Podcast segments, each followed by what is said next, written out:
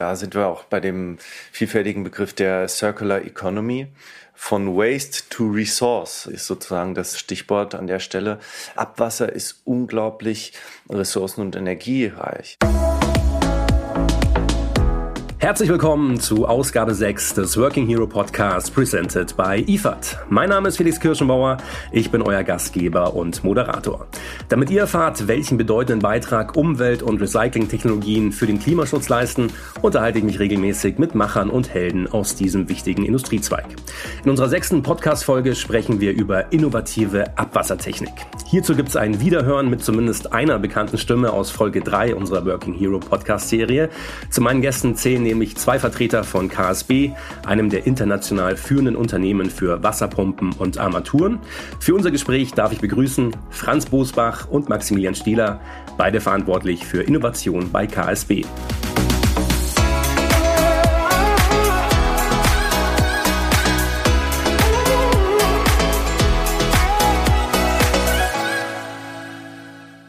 Hallo zusammen. Hallo Felix. Hallo Felix. Bevor wir uns gleich über KSB und innovative und nachhaltige Abwassertechnik unterhalten, die obligatorische Einstiegsfrage, diesmal nur an Maximilian. Äh, Franz hat sich schon beim letzten Mal ertragen dürfen. Er darf sich jetzt entspannt zurücklehnen. Maximilian, der Titel unseres Podcasts lautet Working Hero. Und in Anlehnung daran würde mich interessieren, wer denn deine Helden in der Jugend waren. Meine Helden der Jugend, ja, ich habe früher sehr viel Sport gemacht, mache es auch noch heute gerne, sehr vielseitig. Also ja, sehr viele Sportstars, ne? Michael Jordan, aber auch so Leute wie Mario Basler, der eine oder andere wird ihn noch kennen. Ja, und dann natürlich auch alle möglichen äh, Comic-Helden, ne? also von Kinderserien wie Pumuckel angefangen bis hin zu Flip von Biene Meier. Also sehr buntes äh, Portfolio, ganz verschiedene Charaktere, ja. Wunderbar, da ist einiges dabei. Wenn du jetzt noch gesagt hättest, die, die Turtles, dann wäre es perfekt gewesen, weil die leben ja in einer Kanalisation, was mit Abwasser zu tun hat. Das wäre noch perfekt gewesen. Aber die Überleitung wollte ich dir überlassen. die Überleitung, genau, übernehme ich jetzt einfach mal. Genau, denn heute ist unser Thema innovative Abwassertechnik. Und vor unserem Gespräch habe ich mich ein bisschen auf euren Social-Media-Kanälen rumgetrieben und habt ihr auch einen YouTube-Kanal. Und da habe ich ein Video gefunden. Da sieht man eine Abwasserpumpe die verschluckt am Anfang sehr viele verschiedene Gegenstände, die teilweise sehr kurios sind. Es war ja in eurem Video zu sehen, es gab einen Turnschuh, es gab gleich einen äh, Golfball, Vielleicht war irgendwie auch ein, Seil dabei und eine Plastiktüte, also was halt mal passieren kann. Also es sind die verschiedenen Dinge, die im Abwasser sich tummeln. Jetzt haben wir hier die verschiedenen Dinge, die im Wasser sein können. Aber gibt es denn auch verschiedene Arten von Abwasser? Also was fällt denn eigentlich unter den Begriff Abwasser? Es gibt ja nicht nur die eine Richtung. Ja, Abwasser ist alles, was äh, schon mal irgendwie genutzt wurde. Ja, also es ist ein sehr, sehr weitläufiger Begriff. Ähm, das äh, normale Abwasser, was wir so kennen aus dem Haushalt, natürlich das Industrieabwasser, aber das, was man gar nicht so wahrnimmt, aber auch ganz wichtig ist natürlich das Surface Wastewater, also das Wasser, was äh, sozusagen vom Himmel fällt auf beispielsweise Asphalt in urbanen äh, Gebieten das kann ja auch im Zweifel nicht direkt für alle Anwendungen genutzt werden und läuft in die Kanalisation. Also Abwasser ist sehr vielfältiger Begriff und kann auch vielfältig dann wiederum aufbereitet und genutzt werden. Es ist wahrscheinlich in verschiedenen Ländern ja auch verschiedene Abwasserarten, die es gibt. Also man kann nur sagen, wahrscheinlich, dass das Abwasser sich äh, vielleicht in verschiedenen Kontinenten auch stark voneinander unterscheidet. Könnt ihr da ein paar Beispiele nennen, beziehungsweise auch, was das dann auch für, für die Pumpen bedeutet, für die Anforderungen, die sich dann in den verschiedenen Ländern äh, ergeben? Ja, grundsätzlich ist die Frage, ob man überhaupt schon eine Pumpe hat. Wir haben es explizit in Vorbereitung auch mit den Kollegen gesprochen, die jetzt zum Beispiel in Südamerika oder Afrika unterwegs sind. Und es ist halt immer wieder ja schockierend, wie wenig weit die Welt in der Breite ist bei dem Thema Sanitation, das heißt Entsorgung auch von Abwässern, jetzt erstmal für den Haushalt. Bis jetzt hieß es immer so maximal 20 Prozent, 10 bis 20 Prozent der Abwässer weltweit werden geklärt. Anfang März ist herausgekommen von der UN eine neue Studie, die besagt, dass man inzwischen bei 50 Prozent ist. Das ist ganz spannend. Da hat sich in den letzten zehn Jahren massiv was getan, zeigt auch den Wunsch, das zu ändern. Aber ja, Abwässer reden wir meistens jetzt erstmal von weltweit dem Bedarf menschliche Siedlungen zu entwässern und das Ganze aufzubereiten, was ein Riesenhebel erstmal ist für die Gesundheit vor Ort.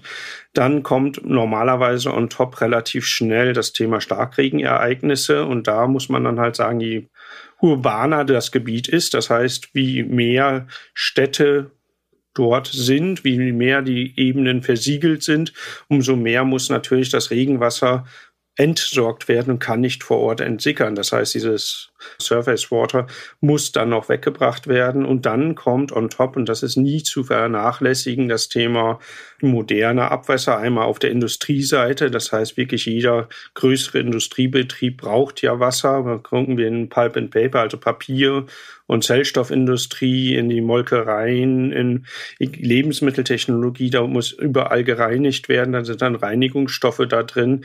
Hier wird auch viel gemacht, dass hier das Ganze auch vor Ort aufbereitet werden muss. Und Max, das ist eher dein Steckenpferd jetzt an der Stelle, das Thema moderne, urbane Abwässer. Vielleicht kannst du da übernehmen weil du, Felix, auch nach dem internationalen Aspekt gefragt hast. Da ist es ja ganz spannend zu sehen, dass wir gedanklich ja sehr zwischen Abwasser und Wasser trennen. Nur das Abwasser bahnt sich ja seinen Weg. Also wir haben es oft auch mit einer Contamination, also einer Verschmutzung von zum Beispiel Frischwasserressourcen zu tun. Wir wissen ja alle, dass Frischwasserressourcen sehr, sehr knapp sind. Und eine Studie hat gezeigt, dass zum Beispiel, wenn wir jetzt beim Thema Surface Water bleiben, in Peking beispielsweise 40 Prozent dieses Wassers, dieses Surface Water verschmutzt waren und das nicht mal für Landwirtschaft oder in der Industrie genutzt werden konnte. Ja? Also wenn wir über Abwasser sprechen, dann haben wir ein ganz vielfältiges System und die Wassersysteme, ich meine, jeder kennt auch die, die verzweigten Flusssysteme im, im Nil oder Amazonas, die spielen natürlich auch eine große Rolle. Auch Verschmutzung können wir natürlich auch dann annehmen, wenn zum Beispiel Salz und Frischwasser ja miteinander in Berührung kommen. Das würden wir jetzt gar nicht unter Abwasser in dem Sinne sehen, aber natürlich unter dem Aspekt, dass dieses Wasser dann nicht mehr für jegliche Zwecke verwendet werden kann. Dann kommt ja dann schon im, ja, im nächsten Schritt der Gedanke so, okay, wenn man das, die Rolle von Abwasser und Abwassertechnik sieht, wie bedeutend ist das dann im Endeffekt wieder auf das große Thema Klimaschutz gesehen, weil es ja auch irgendwie zusammenhängt, oder? Ja, Abwasser Behandlung in dem Sinne beinhaltet natürlich auch, dass ich kein dreckiges Abwasser in die Natur entlasse, sei es jetzt Richtung Landwirtschaft oder einfach irgendwo so. Wenn jetzt wirklich Waldbereiche, Flussdeltas absterben, einfach weil das Wasser so dreckig ist und da brauche ich nicht in die Welt hinausschauen. Ja, wir haben in Europa das größte Infrastrukturprojekt, gerade Emscher Renaturierung im Ruhrgebiet, an der Stelle, wo ja eine absolute Kloake war in der Vergangenheit und inzwischen halt über die verschiedenen Aufbereitungsstufen, Pumpstationen, große Kläranlagen entsprechend einfach hier eine Renaturierung stattfindet, damit sich dieses Ökosystem überhaupt wieder erholen kann. Und klar, intakte Ökosysteme werden immer noch benötigt, um halt CO2 auch aus der Luft wieder zu binden. Und natürlich, wenn man hier großflächig die Pflanzen schädigt, ist es natürlich so, dass dann halt auch dieser natürliche Wasserkreislauf immer mehr beeinträchtigt wird. Abwasser im ersten Moment klingt ja erstmal so ein bisschen negativ, ne? Also das ist ja das, was wegkommt, so, ja, und was keiner mehr haben möchte, aber wieder aufbereitet werden muss. Es steckt doch wahnsinnig viel Potenzial darin. Also gerade wenn man in Richtung Energie und Rohstoffe denkt, also was kann man denn aus Abwasser alles rausholen? Da sind wir auch bei dem vielfältigen Begriff der Circular Economy. Von Waste to Resource ist sozusagen das Stichwort an der Stelle. Abwasser ist unglaublich ressourcen- und energiereich. Ja.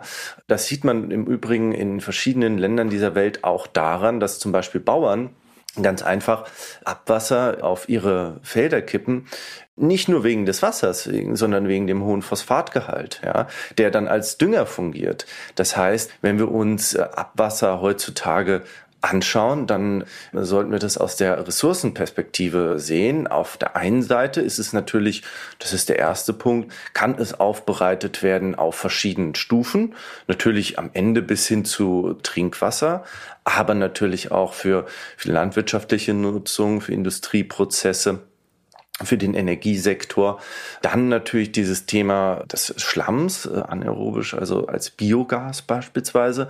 Und dann eben, was ich gerade erwähnt habe, das Thema Phosphatgehalt. Ja, also wie gesagt, der Wert des Abwassers, der ist noch, glaube ich, etwas unterschätzt und theoretisch können sich da in der Zukunft auch spannende Geschäftsmodelle rausentwickeln. Ja, das Schöne daran ist ja, dass das Thema Urban Mining eigentlich im Wasserbereich am einfachsten ist. Das sind kontinuierliche Prozesse, das sind leicht verfügbare Ressourcen. Man kann auch gerne von Wertwasser in dem Sinne einfach reden. Es sind klare, umrissene Portfolios, sag ich mal, die das Ganze Rohstoffe transportieren, das heißt Phosphat, Nitratabscheidung aus dem Abwasser ist ja im Grunde Standard.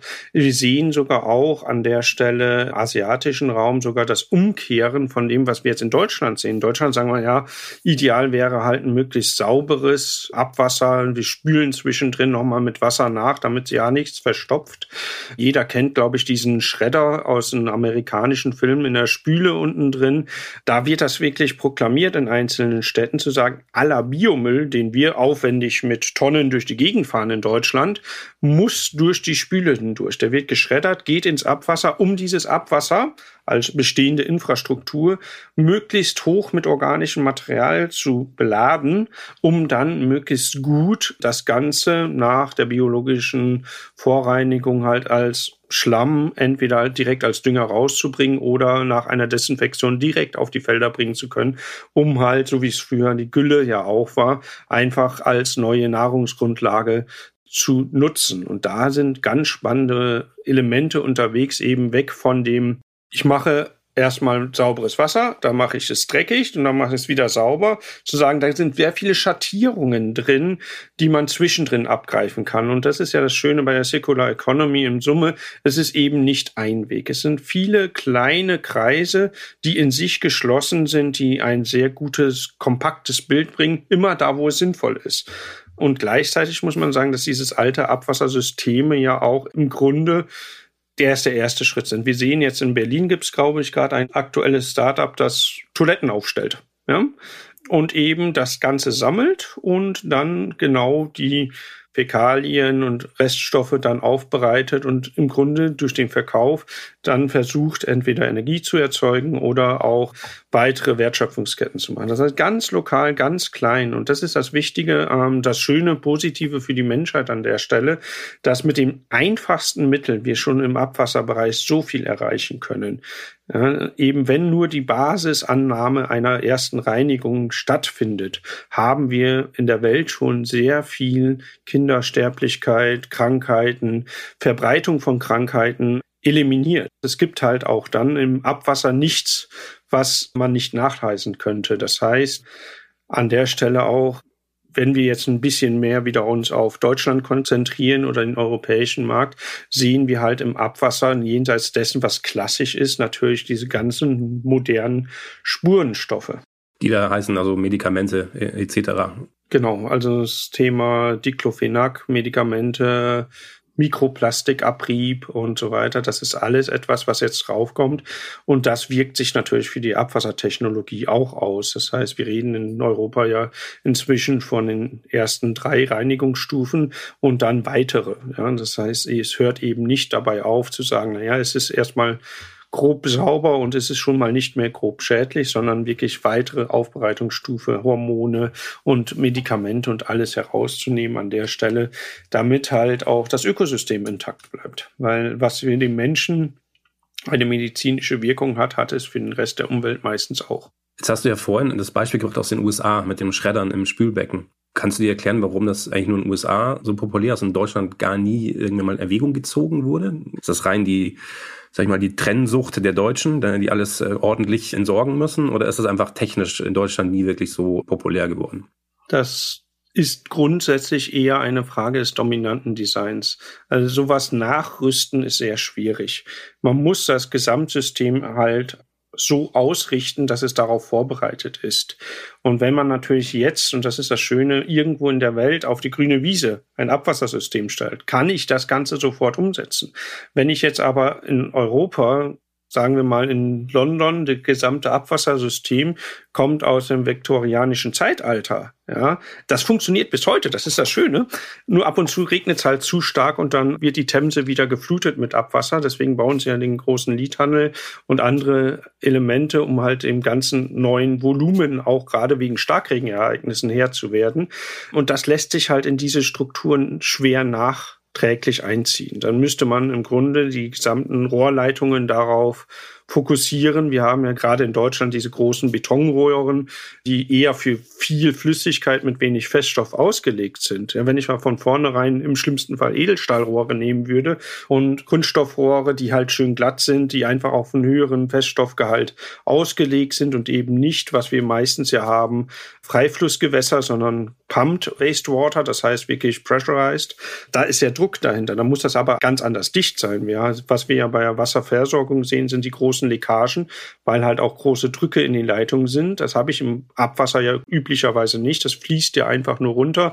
Zwischendrin habe ich zwei, drei Pumpstationen, die es auf ein höheres Level setzen. Und wenn ich das natürlich ändere und von vornherein auf ein pressurized gehe, dann kann ich natürlich auch ganz andere Feststoffbelastungen mitgeben. Aber das ist eine Investition, die muss erstmal getätigt werden weil du das Thema USA angesprochen hast, dass ähm, die Infrastruktur dort zum Teil ja auch veraltet ist. Das äh, sehen wir ja an Kontaminationsskandalen, wenn es um Blei geht, um Bleirohre in Flint oder in Newark beispielsweise, wo dann aus dem Thema Frischwasser ganz schnell eine Kontamination wird. Das heißt, Abwasser, Wasserthema, ein Kreislauf ist immer auch eine, eine langfristige Infrastrukturfrage. Und hier hängen die Systeme dann ganz eng zusammen oder auch, was Franz angesprochen hat, auf einmal mit einem Starkregenereignis wird ein Frischwasser, ein Süßwasserreservoir dann letztendlich ähm, zum Abwasser, ja, weil Wasser überläuft beispielsweise, ja. Also es ist eine, eine ganz starke Frage nach der Infrastruktur und das ist immer ein langfristiges Thema. Wir haben also ein Element ist also die zum Teil sehr alte Infrastruktur beim Thema Wasser und Abwasser. Dann natürlich die menschengemachten äh, neuen Elemente, die dazukommen. Was sind dann darüber hinaus noch so die aktuellen technischen Herausforderungen? Also gerade wo ihr als KSB dann als Experte zur Seite springt und sagt, da haben wir die Lösungen. Ja, die technischen Herausforderungen sind ja im Grunde durch den großen Wandel in den Infrastrukturen genau die Fragestellung, was ist eine effiziente Abwasseraufbereitung? Wir sehen das in Ostdeutschland auch sehr stark, wo sich halt immer weniger Menschen auf eine Fläche wiederfinden, wo dann sich die Kommunen zusammenschließen und dann von einer ehemaligen Kläranlage zur nächsten gepumpt werden muss. Das Ganze muss natürlich dann möglichst effizient funktionieren. Wir sehen sehr stark das Thema ja, Recycling von Abwasser. Dafür braucht es entsprechende Aufbereitungsschritte. Ob es jetzt eine normale Filtration, eine Ultrafiltration, die schon entsprechende Drücke benötigt oder dann verschiedenste andere Abscheidungseinrichtungen geht. Hier sind wir technologisch natürlich immer gefragt, gerade weil wir eben nicht nur im normalen Abwasser unterwegs sind, sondern in der gesamten Verfahrenstechnik zu Hause sind. Und diese Elemente, die Sie in der Industrie sehen, schwappen immer mehr in das normale kommunale Abwasser hinein, weil ein Basisaufbereiten einfach nicht mehr ausreichend ist. Schlagwort modernes Abwasser. Das heißt, es gibt auch altes Abwasser. Jetzt einfach mal nur so für den, den Hörer, der jetzt nicht so im Thema drin ist. Wie definiert man das alte und das moderne? Einfach nur mal so als Erklärung. Altes Abwasser kann man sich einfach beim Vespasian anlehnen im alten Rom. Da saßen die Menschen und haben halt in die Latrinen entsorgt. Das war relativ wasserreich in dem Sinne, weil ja im Grunde keine Armaturen dazwischen waren, floss das permanent. Es war ein sehr hoher Wasserverbrauch an der Stelle mit wenig Dreckstoffen. Das waren reine Dreckstoffe in dem Sinne. Kommt zwar aus dem menschlichen Körper raus, aber es war nichts Besonderes anderes drin. Ja, das sehen wir halt in weiten Teilen der Welt bis heute. Diese Menschen haben nicht so extreme Wohlfühlmedikamente, sag ich mal, in einer Überdosierung. Das heißt, so ein klassisches Abwasser aus Siedlungsgebieten, die jetzt nicht besonders belastet sind. Da ist ein bisschen Klopapier dabei, je nachdem.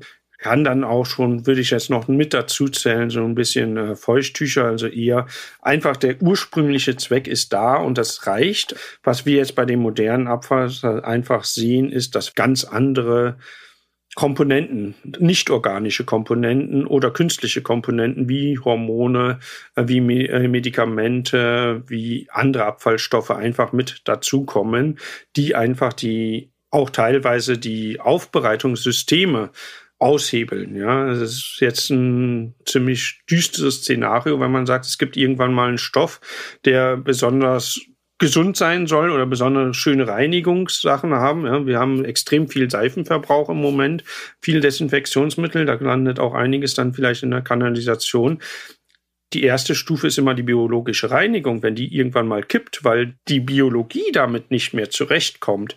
Und wir sehen ja jetzt schon, dass einige Kläranlagen mit Frischwasser zufüttern müssen, weil das, was dazu kommt, einfach zu toxisch ist.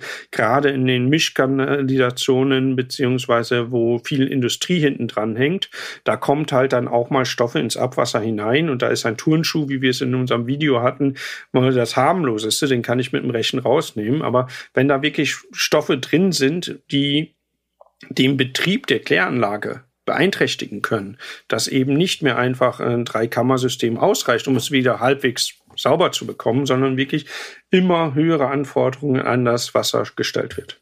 Was wäre dann so der Worst Case, der dann passieren könnte, wenn sich das immer mehr steigern würde? Worst Case wäre, dass eine klassische Kläranlage einfach innerhalb von kürzester Zeit mit Sachen belastet wird, die sie einfach nicht mehr übernehmen könnte. Explizit, wenn halt die Biologie in der Kläranlage über den Haufen geworfen wird. Einfach weil dort entsprechende Spurenstoffe hineinkämen. Also auf lange Sicht natürlich dann wieder, das Wasser wird nicht richtig gereinigt und auf lange Sicht dann wieder fällt es auf den Menschen zurück, weil wir dann mehr Krankheiten zum Beispiel hätten. Das wäre dann so die Kettenreaktion, die man daraus schließen kann. Ja, weil das Grundproblem ist ja an der Stelle, es gibt ja kein Abwasser, was nicht wieder irgendwann über irgendeinen Kreislauf zum Trinkwasser wird.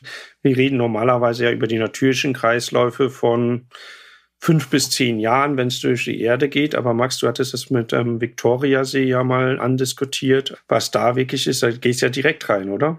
Ja, absolut. Da haben wir natürlich keine Zwischenschaltung. Und gerade wenn du diese Mikroschadstoffe ansprichst, wozu ja zum Beispiel auch Röntgenkontrastmittel gehört, dann wirkt das natürlich auf unser Ökosystem. Dann sind wir wieder beim Klimaschutz irgendwo oder beziehungsweise Umweltschutz im weitesten Sinne, weil man teilweise festgestellt hat, dass sich das auf die Fruchtbarkeit von Fischen auswirkt. Ja, das ist schon ein ein Thema, was wir hier in Mitteleuropa haben, was man einfach jetzt auch in der, in der nächsten Zeit beobachten muss. Was kommt da eigentlich ins Abwasser rein und wie können unsere Aufbereitungssysteme damit am besten umgehen? Gibt es da von eurer Seite, sag ich mal so, jetzt nicht Forderungen, aber einfach Aspekte, wo man sagt, da muss die Politik mehr tätig werden, beziehungsweise ist die, die Forschung muss mehr unterstützt werden, dass man da in dem Bereich einfach ja in den nächsten Jahren gut aufgestellt ist?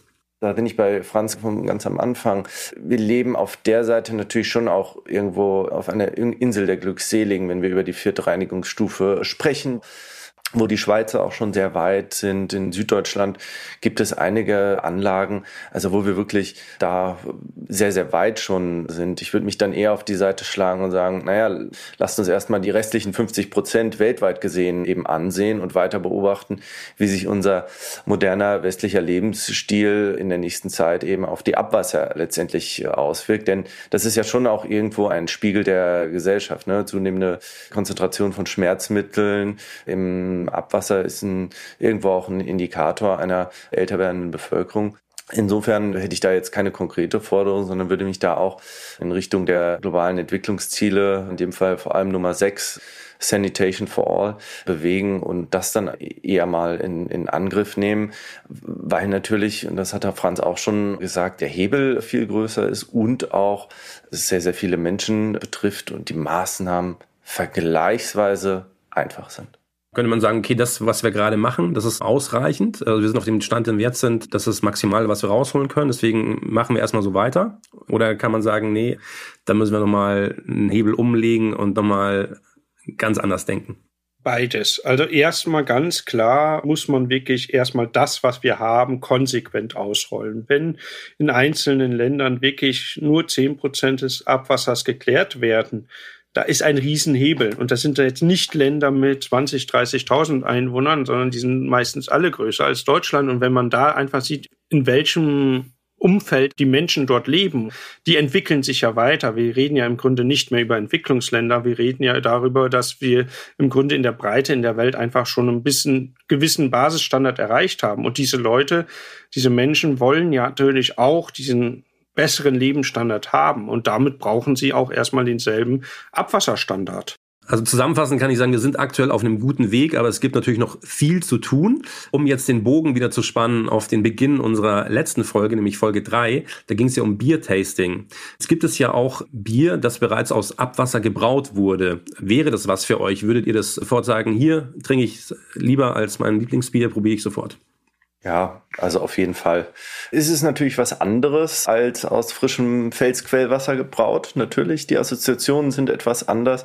Auf, ja, soll, soll man sagen, molekularer Ebene hätte ich da überhaupt keine Bedenken und würde da unseren Aufbereitungssystemen auf jeden Fall vertrauen. Und ja, aus meiner Sicht ist die Hürde dort nur eine mentale, also nur im Kopf, ja. Ja, auf jeden Fall. Und man muss ja sagen, Bier ist ja dadurch entstanden, dass man schlecht trinkbares oder keimerregendes Wasser, was er einfach zur Verfügung stand, einfach haltbar gemacht hat. Das heißt, der Hopfenanteil ist ja auch ein bisschen desinfizierend. Das heißt, der Bierprozess selber ist ja ursprünglich auch immer noch ein ja Veredeln von Wasser in dem Sinne. Das heißt, durch den Alkoholgehalt entsprechend auch ja teilweise bekömmlicher oder teilweise gesünder als einfach in der Gegend rumfließendes Wasser. Von daher gar keine Frage, würde ich trinken.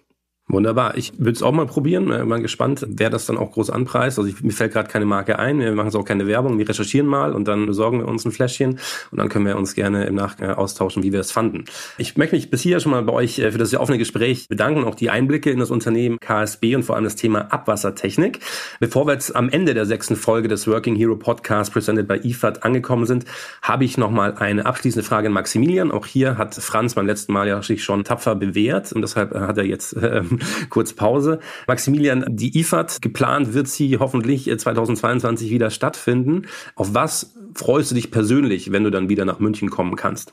Ja, ich denke, nach der langen Zeit Homeoffice, äh, Remote-Arbeiten äh, freut man sich auf jeden Fall auf Live-Kontakte, auf physische Produkte, auch wirklich Dinge anfassen und das Netzwerken eben in der Branche, dort die spannenden Entwicklungen mitzubekommen, die sich dann hm, in der letzten Zeit getan haben. Und natürlich die Themen, die wir heute eben auch diskutiert haben, Circular Economy, äh, ja, Thema Umweltschutz, Klimawandel oder natürlich, was wir heute haben, From Waste to Resource letztendlich auch solche Zukunftsthemen wie diese sich seit der letzten IFAD fortentwickelt haben, ja.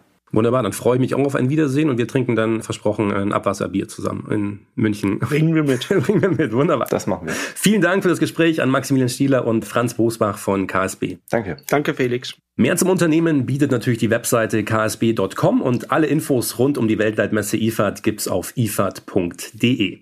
Für euch, die ihr zugehört habt, stehen die Links zu den Webseiten auch nochmal zusammengefasst in den Show. Wenn ihr Fragen an uns und unsere Gäste habt oder vielleicht sogar mal mit eurem Unternehmen selbst einmal Teil des Working Hero Podcasts sein möchtet, dann schreibt uns gerne eine Mail an workinghero at messe-münchen.de. Das war Folge 6 des Working Hero Podcasts, presented by IFAD. Vielen Dank an Manic Studios aus Berlin Berlin für die Produktion. Danke an alle Hörerinnen und Hörer fürs Dabeisein. In der nächsten Ausgabe beschäftigen wir uns mit der Firma Envirochemie und den Themen Wasseraufbereitung und Abwasserbehandlung. Wenn ihr das nicht verpassen wollt, dann abonniert Working Hero auf Apple Podcast, Spotify und überall, wo es Podcasts gibt. Bis dahin alles Gute und auf Wiederhören.